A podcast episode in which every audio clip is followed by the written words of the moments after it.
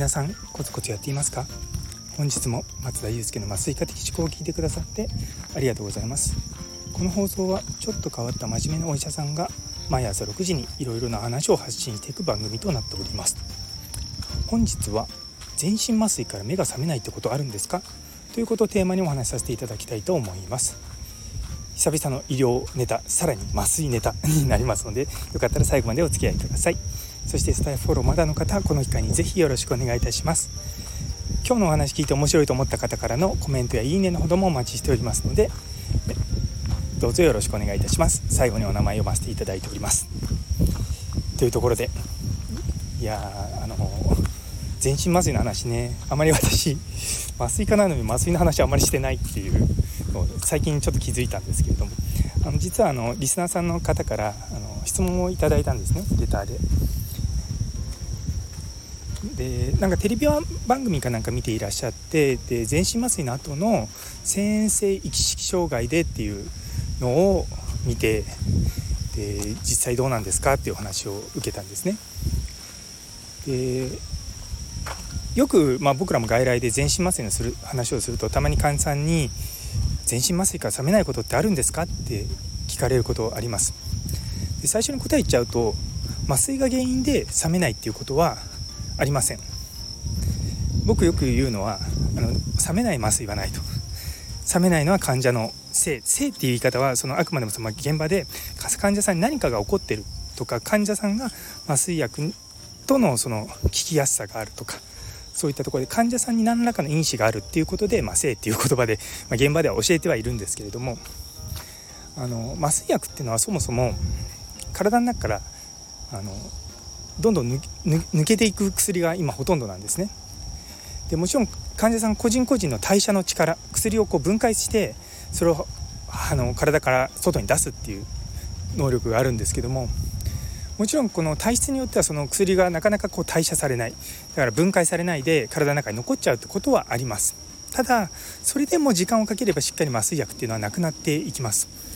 なので体の中にずっととどまっているような麻酔薬っていうのはないんですね。なので意識がその麻酔をもう薬を止めてもそれからずっとあの34日麻酔から冷めませんみたいなことは皆無です。まあ、皆無って言い方すると、まあ、若干あるかと言われると、まあ、全くゼロではないけどもそういう時は薬の量が多いとか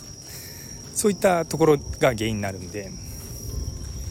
で多くのその手術終わった後に意識が覚めませんっていうのは手術中に脳梗塞とか脳出血とか、まあ、そういったことが起こると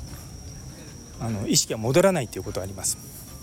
で手術中にまあどういう時に脳出血を起こすとか脳その脳梗塞を起こすかっていうと脳出血は急に血圧がガーンって上がったりとかするとあの起こる可能性はゼロじゃないですなので僕らは手術中に血圧が高くなりすぎないようにしてます一方血圧がじゃあ低低いと低いで脳に血液がいかなくなってしまうようになってでそうすると脳のところに酸素がちゃんといかなくなって脳の細胞が死んでしまって脳梗塞になると。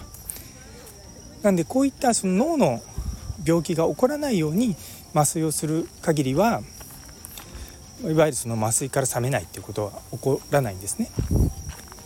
ただ例えばあの手術の時にその首の血管とかの手術の場合ですと手術の操作そのもので脳に出血脳に出血はしなくても首から出血して脳に血流がいかなくなるとか、まあ、そういった、まあ、事例はゼロではないです。で昔はですね結構そういうの全部麻酔のせいにされてて手術は成功したしかし麻酔の影響で患者さんは亡くなってしまったとかそういうことはよく言われたんですけども、あの、今はですね大体麻酔科もそういったところの説明をすることが、まあ、全部じゃないとは思うんですけども、まあ、私は結構そういったところでは立ち会うようにはしてますし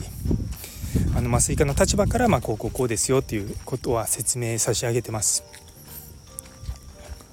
結構ですねそのもともと持病がある方っていうのがいらっしゃるんですよ。でなので我々の中でもこういった手術のこういった病気を持ってる人の麻酔をする時はまあ、脳梗塞とかの険性が高いから気をつけましょうねってことは、まあ、よく知られていることなんですね。例えばあの首の血管が細くなってたりとかして脳梗塞になりやすいような状況っていうのがまあ一番多かったりとかあとはもともと脳動脈瘤があったりとかしてでそれで普段は血圧でうまくコントロールしてるけれども集中のその麻酔の操作もそうですし手術の操作もそういったのの影響で急に血圧がガンって上がっちゃうってことはまあゼロではないと。なんで僕ら大体いつもですねあの集中は、ま最低5分間隔。僕は大体いつも2.5分間隔ぐらいで血圧を見てます。でなんで2.5分とかっていうと実は脳が虚血に耐えられる時間っていうのはあの7分ぐらいって言われてるんですね。なので2.5分間隔で測ってると血圧が下がりましたって言って次じゃあ血圧上げる薬を使ってでその次の5分後の血圧でまだ上がらなかったら、まあ、次の手を打ってっていうことをして血圧をまあ元に戻すようにしていきます。でまああのすごいその脳梗塞とかのリスクが高いような場合は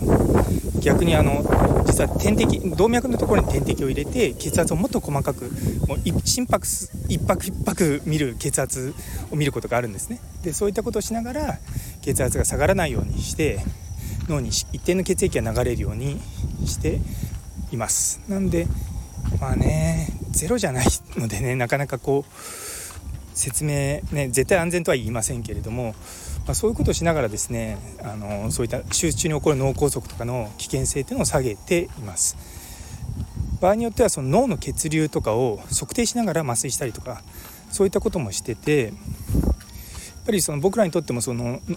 まあ、手術終わったとか麻酔から冷めないとか、まあ、脳梗塞が起こっちゃうみたいなことは、まあ、極力ね起こらないようにするっていうことが、ま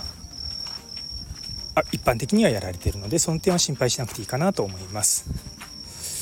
で一方でですねやっぱこう事故みたいなことも、まあ、起こらなくはないんですね。で全身麻酔の時って一般的にはあのご自身で呼吸ができないんですね。っていうのはいろんな麻酔薬使うと呼吸が弱くなってしまうんですよ。なんで集中は呼吸助けるチューブを口から喉に入れてでそれを人工呼吸器につないで呼吸をサポートしてるんですね。でそれはその機械がずっと、まあ、ちゃんと動いてるかどうかを見てるのも、まあ、僕ら麻酔科医の仕事なんですけれどもたまにですねその人工呼吸器がしっかり動いてなかったりとかするのに気づかないっていうことが、まあ、事故として報道があるんですよね。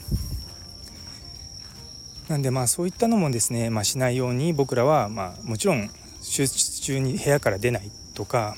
まあ、たとえちょっと何かこう物を薬を取りに行くとかいう時も、まあ、看護師さんとかに、まあ、見ててもらったりとか、まあ、そういったことをしてやってます。うんでもねまあこう事故の話になっちゃうと本当に、うん、なんでこんなの起こっちゃうんだろうって思うようなことあるんですけれども結構それが当たり前なようになってるようなところで事故って起こるんですよ。で比較的大きな病院で今そういうふうに麻酔科医が手術室からの当たり前の 当たり前のようにっていかないんですけど、まあ、日常からいなくなるなんてことはあんまりないんですね。で手術室の中に、まあ、麻酔科医は常にいる状態なのでなんでまあそういったのもね、まあ、ほぼ皆無に近いと僕は思いたいけれどもやっぱり自分がやってるねものに関してはそこを安心してくださいと言えるんですけども自分がやってないところに関しては、まあ、やっぱりいろんな麻酔科医もいるのでそうなんでちょっとそこら辺はうん何ともっていう感じになりますかね。まあ、でも基本的にはあの手術後に全身麻酔が冷めないっていうのは、まあ、麻酔のトラブルだったりとか、まあ、ご自身のもともと持ってる病気だったりとか、まあ、そういったことが影響しているので、まあ、何も大きな、ね、問題がない方にとっては、まあ、そういったの可能性というのは非常に低いので安心していただければと思います。というところで最後まで聞いてくださってありがとうございます。昨日の自分に合った時短テクニックを探すという放送にいいねをくださったべっぴんさん中村先生なおちゃん先生ゆいつむさん石良海さんクリアガーさんマータンさんラグビー先生岡プラスさんノエルさんみちさん姉ソーニ先生さらに、え、コメントくださったもみじさんキムショさんどうもありがとうございます。いつもいつも本当に励みになっております。そして、え、昨日は1人、え、フォロワーが増えました。医師了解さん。ちょっと発音が難しいので これでよろしいでしょうか、えー、引き続きどうぞよろしくお願いいたします。というところで今日という一日が皆様にとって素敵な一日になりますように。それではまた明日。